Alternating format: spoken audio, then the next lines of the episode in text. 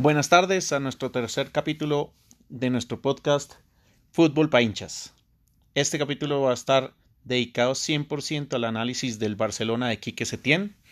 Mm, este estreno de este entrenador desconocido para muchos, eh, vamos a analizarlo en, en lo más profundo. Y queremos comenzar, obviamente que ganó 1-0 contra el Granada y digamos la verdad, seis días de trabajo y un rival como el Granada no nos va a decir mucho del equipo, pero sí nos da, digamos, unos vistos que queremos analizar. Mm, es importante dar unos datos que para cualquier hincha como yo pueden ser importantes a la hora de soñar o de ilusionarse un poco. No hay que ser triunfalistas y decir ya somos campeones de todo porque la verdad no le hemos ganado aún a nadie. Hay que ser claros en eso, pero sí me ilusiona un poco el cambio del equipo. El Barcelona logró 921 pases buenos de 1005 pases que intentó en todo el partido. Esto es un gran número. Y esto hizo una posesión de balón del 82.6%. Estos números hablan un poco de lo que quiere Quique en este Barcelona. Quiere tener el balón con la mayor cantidad del partido, presión alta, mucha dinámica en el equipo y la verdad yo no veía o no se veían estos números desde el Barcelona de Guardiola. Obviamente con Luis Enrique hicimos una gran temporada, pero recordemos que este Barcelona, el Barcelona de Luis Enrique era un equipo que metía el primer gol, dejaba que el equipo se viniera y a la contra era letal con tres con dos flechas arriba como Neymar y Messi y Suárez como definidor. Entonces era otro juego, era sí, manejaba el partido hasta que hacía el primer gol y después le decía al otro equipo 20, aquí te espero hacia un contragolpe letal, tanto que me acuerdo que decía Pep Guardiola en ese momento que nunca había visto una arma tan poderosa como el contragolpe en el Barcelona. Lo veían otros equipos, pero no en el Barcelona. Y eso fue un arma que le dio Luis Enrique en su momento. Después, bueno, eh, viene Valverde. Mm, nunca supo a qué jugar. Tenía una identidad rarísima el equipo. Era como tiren la pelota que Messi resuelve. O sea, a mí nunca me gustó como el Ernesto Valverde, eso ya, ya todos lo saben. Mm, y al, tener el balón, pues, pues obviamente con esta comparación fea con Guardiola, la verdad no lo quiero ni comparar. Guardiola es Guardiola, se tiene está comenzando, puede hacer una cosa maravillosa como lo hizo Guardiola, pero puede que no haga nada. Entonces, no quiero compararlo, pero son unos números que ilusionan. Hay que, hay que estar motivados, hay que creer. ¿Quién quita que este man llegue después de ordeñar vacas y gane Champions y gane Liga y gane Copa y, mejor dicho, el ordeñador de vacas con la triple corona sería de locos? Hay que soñar, hay que soñar, ¿por qué no? Em, y coincidimos todos, yo creo que para ganar en el fútbol es más fácil ganar teniendo el balón que no teniéndolo. O sea, hay estilos de juego, digamos, el Cholo Simeone es un equipo que le gusta jugar atrás, eh, que le gusta que lo ataquen, que le gusta que todos los equipos le disparen, lo metan contra las cuerdas y en una, dos o tres llegadas liquea un partido. Tanto así que lo vivió Ernesto Valverde que dominó todo el partido, uno de sus mejores partidos como entrenador del Barcelona. Jugó muy bonito el equipo, pero llegó Simeone, aprovecha tres errores y chao, ahí se acaba el partido. Entonces, eh, no siempre dominar el balón es sinónimo de ganar, pero es un poco más fácil. Mm, vamos a entrar un poco en el análisis del juego, que me gustó el dominio, bastante, me gustó la dinámica, me gustó muchas cosas que ya vamos a empezar a analizar uno a uno, pero eh, para, pero lo más importante es que para ganar el partido se gana con goles, el fútbol se gana con goles, el, eh, el, que, el que gana es el que goza y el que mete el gol es el que va a ganar, eso no hay nada más. Mm, al Barcelona le faltó gol y eso quiero ser crítico con el equipo, mm, tuvimos 12 remates al arco, de los cuales 6 fueron al arco y 6 por fuera, estas estadísticas no dicen algo muy positivo, pero eh, vi un Jordi Alba increíble eh, llegando a línea de fondo. Jordi Alba para mí no es un lateral que tire centros. Jordi Alba es un lateral que tira pases. Y tiró varios pases filtrados, varios pases de la muerte que por X o Y razón no llegaban a rematar o remataban y, y lo bloquearon defensa. O sea, la verdad fue un espectáculo el partido de Jordi Alba volviendo a ver ese Jordi Alba que no veíamos hace mucho rato. Entonces me parece súper interesante este, este Jordi Alba. Ter Stegen, eh, yéndonos a, analizar un poco las líneas del equipo, Ter Stegen fue poco exigido, realmente eh, llegaron muy pocas veces los jugadores del Granada, salvo el remate de fuera del área que nos salvó el palo, no tuvimos más riesgo de, del Granada, era lógico contra un equipo como el Granada, pero pues el Granada no, no, no olvidemos que nos ganó en primera ronda 2-0 con el Gran Valverde. Entonces, aunque sea un Granada, a todos los equipos hay que ganarles. Sobre, sobre el papel no se le gana a nadie. Con la camiseta nos hemos dado cuenta que tampoco se le gana a nadie. Entonces, realmente toca ganar y ganar así sea 1-0 por la mínima como se ganó es importante. Mm, vamos a ver un poco más también cómo formó el Barcelona. El Barcelona supuestamente en el papel formó con línea 4 con Sergi Roberto por derecha, Piqué y un Titi de centrales y Jordi Alba por izquierda. Pero yo les digo algo, para mí Jordi Alba creo que no fue un lateral, sino un extremo, se comió esa, ese carril izquierdo y muchas veces yo iba jugando al Barcelona con tres centrales que eran Sergi Roberto, Piqué y un Titi. Sergi Roberto lo vi muy contenido en el tema de, de, subir, era más encargado en su fátil de comerse la banda.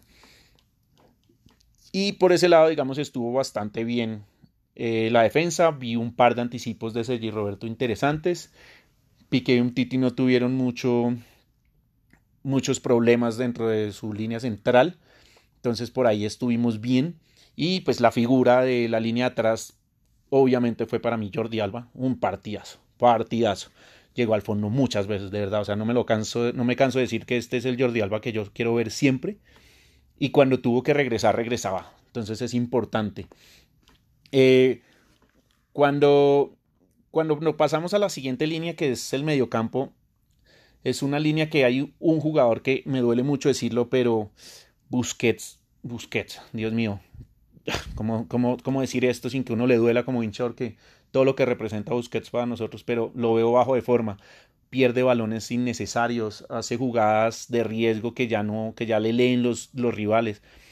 Siento que no es el mismo de antes. Ojo que tienes a Frankie ahí que si tú sigues así, lo mejor es que Frankie coja ese, esa batuta, te dé unos partidos de descanso, después vuelvas, que haya una rotación, para eso contratamos a Frankie. Frankie realmente va a ser el que te va a reemplazar en un futuro, no quisiera que fuera ya, pero siento que, que, nos estás cortando un poco las alas ahí. Y tal vez Frankie John, vamos a ver cómo responde con que ese tiempo con Valverde por como, como volante más adelantado no era el gran el grande John que todos conocemos en, el Ajax. Entonces, ojalá Busquets o mejore o le dé el campo a, a Frankie Young para poder tener ese pivote defensivo súper claro, porque necesitamos ese pivote con una salida clara, que no falle en, esos, en esa salida, que sea conciso. Mejor dicho, lo que era Busquets hace dos, tres años, necesitamos que vuelva. Obviamente, pues los años pasan factura, pero sé que todavía es joven y podemos hacerlo. Eh, en cuanto a. En cuanto a. A Vidal. ¿Qué decir de Vidal? un jugador de dos áreas. Yo no sé este man cómo hace, pero de verdad, no tengo ni idea cómo hace, pero corre como si tuviera 20 años. Es un monstruo para correr. Defiende, se barre, se tira, o sea, tiene una garra. Una garra, parece uruguayo, pero tiene una garra que yo no sé. Este man me parece increíble. Además, saca un taco increíble para dejarse la Messi servida para el gol que nos da los tres puntos. No, es un monstruo de verdad, Vidal. Lo admiro porque no es solamente el nivel que ha mantenido, sino la edad que tiene y todavía mantiene ese nivel y esa garra y esa entrega como si nunca hubiera ganado un título. Me parece increíble. Ah, obviamente algo súper importante para Vidal, salió ovacionado por el Camp. Uf, de verdad que algo así para el chileno después de todo lo que se habla en el mercado, que se va, que no se va, que demanda el Barcelona, que yo no sé qué, es súper importante, qué bueno que lo hayan convencido que no se fuera, que no haya ninguna oferta ni nada por el estilo.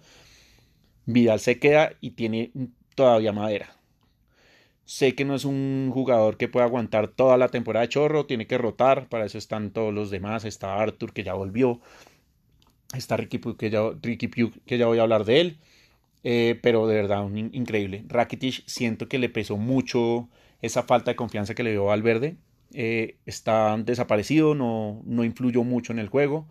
Tampoco falló, pero, pero no es el Rakitic que, que, conocemos, que conocemos todos los hinchas del Barcelona. La verdad nos ha dado muchos triunfos, muchas alegrías, pero le, le está costando volver. Entonces esperemos a ver qué pasa, porque pues hoy en día para mí es Vidal y Frankie de Jong ahí, al lado de Busquets, a no ser que Busquets falle y entra Arthur y Frankie de Jong atrás. Entonces, para mí sería Frankie de Jong, Arthur y Vidal. Hoy en día, si yo tengo que decir hoy, pero pues obviamente Busquets es Busquets y hay que darle esa importancia que él tiene. Mm, ya cuando vamos arriba, mm, ah, perdón, antes de ir arriba quiero analizar el cambio de Ricky Pugh por, por Rakitic. Ricky, qué buen jugador, qué buena promesa. Eh, ojalá siga así porque tuvo 30 minutos muy buenos. Hay que decirlo que tuvo 30 minutos cuando el partido se puso. Cuando el partido se puso interesante ya con un hombre menos el Granada. Qué pena por el, por el pito del celular. Eh, hay que decir las cosas como son.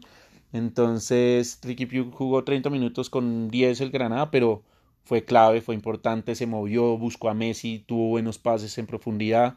Me gustó recuperar arriba el balón que termina en el gol de Messi. Entonces, bien, bien, tenemos un buen futuro con Ricky Pugh. Hay que saberlo llevar, como a todos los jóvenes, no quemarlos. Pero me gusta, me gusta que Quique se tiene en el primer partido de una vez ya crea en él. Con Valverde era muy poco lo que jugaba y, está bien, está bien. Hay que, Frankie no obviamente no estaba porque estaba suspendido, entonces había que apostarle y empezarle a dar ese, esa importancia. Sabemos que el miércoles viene Copa del Rey y fijo va a ser titular para mí. Mm, y es importante ese tipo de, de jugadores. Ahora sí vamos arriba. Arriba es donde más preocupado me dejó el equipo en temas de goles, ojo, no en conexiones, no en llegadas, no, sino en tema de goles puntuales, porque recordemos que Suárez se pierde el resto de la temporada y si queremos pelear necesitamos goles. Y Griezmann y Ansu Fati los vi flojos a la hora de definir, Ansu Fati muy ansioso, tuvo dos opciones, una muy clara que fue un pase de la muerte. Y eh, por pelear la posición con el defensa se pasa de largo, le pasa el balón entre las piernas y el arco estaba solo, y el otro, de la otra posibilidad que tuvo en su Fati fue un remate que se fue por fuera. Por encima hizo una buena jugada, entró entre, por la mitad entre los centrales, pero al rematar como que se le notó ansioso tratar de pegarle con el pie abierto. Yo creo que era más para meterle un puntazo al balón y chao, y era cobrar. Después Griezmann. Eh, Griezmann es un jugador de talla mundial, es un, es un monstruo para jugar, pero le faltó definir, tuvo tres o cuatro opciones muy claras. Un, es más, me acuerdo un pase de Ricky Pugh que le manda y lo deja listo para que defina mano a mano prácticamente con el arquero y no lo logra. Entonces, pues me parece que, le falta un poco a, a Griezmann. En, eso por ese lado. Y Messi, pues, ¿qué decir de Messi? Messi es Messi y no hay mucho que decir. Eh, define una gran jugada colectiva, le dice al equipo aquí estoy, aquí me quedo. Entonces, por ese lado, súper bien.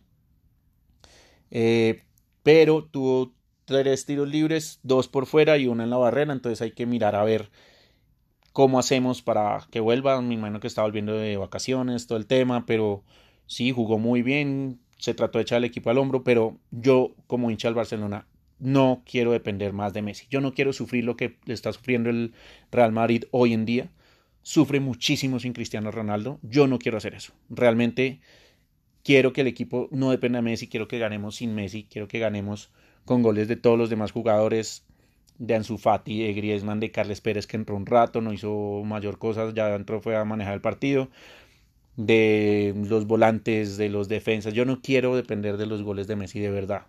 Y hoy en, y hoy en día más, porque sin Suárez pues estamos en este momento casi que el 80% de los goles van a ser de Messi y eso yo no lo quiero porque eso en algún momento si Messi Dios no quiere se llega a lesionar hasta ahí se nos acaba la pelea la pelea por todo. Entonces no quiero no quiero hacer eso.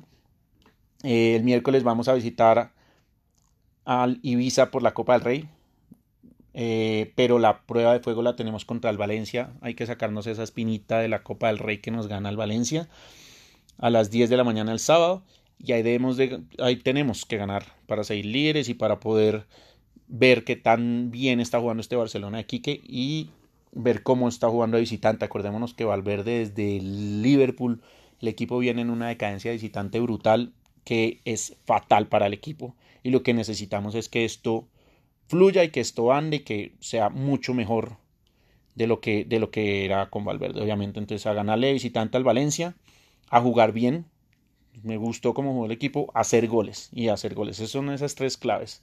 Por ahora los dejo. Tengan mucho, una muy buena semana, un buen inicio de semana. Nos vemos mañana. Mañana voy a analizar la fecha del fútbol italiano, que hoy fue el último, los últimos partidos. Voy a revisar un poco los resúmenes, les cuento cuáles partidos vi. Entonces nos vemos en una próxima fecha del, de nuestro podcast Fútbol para hinchas.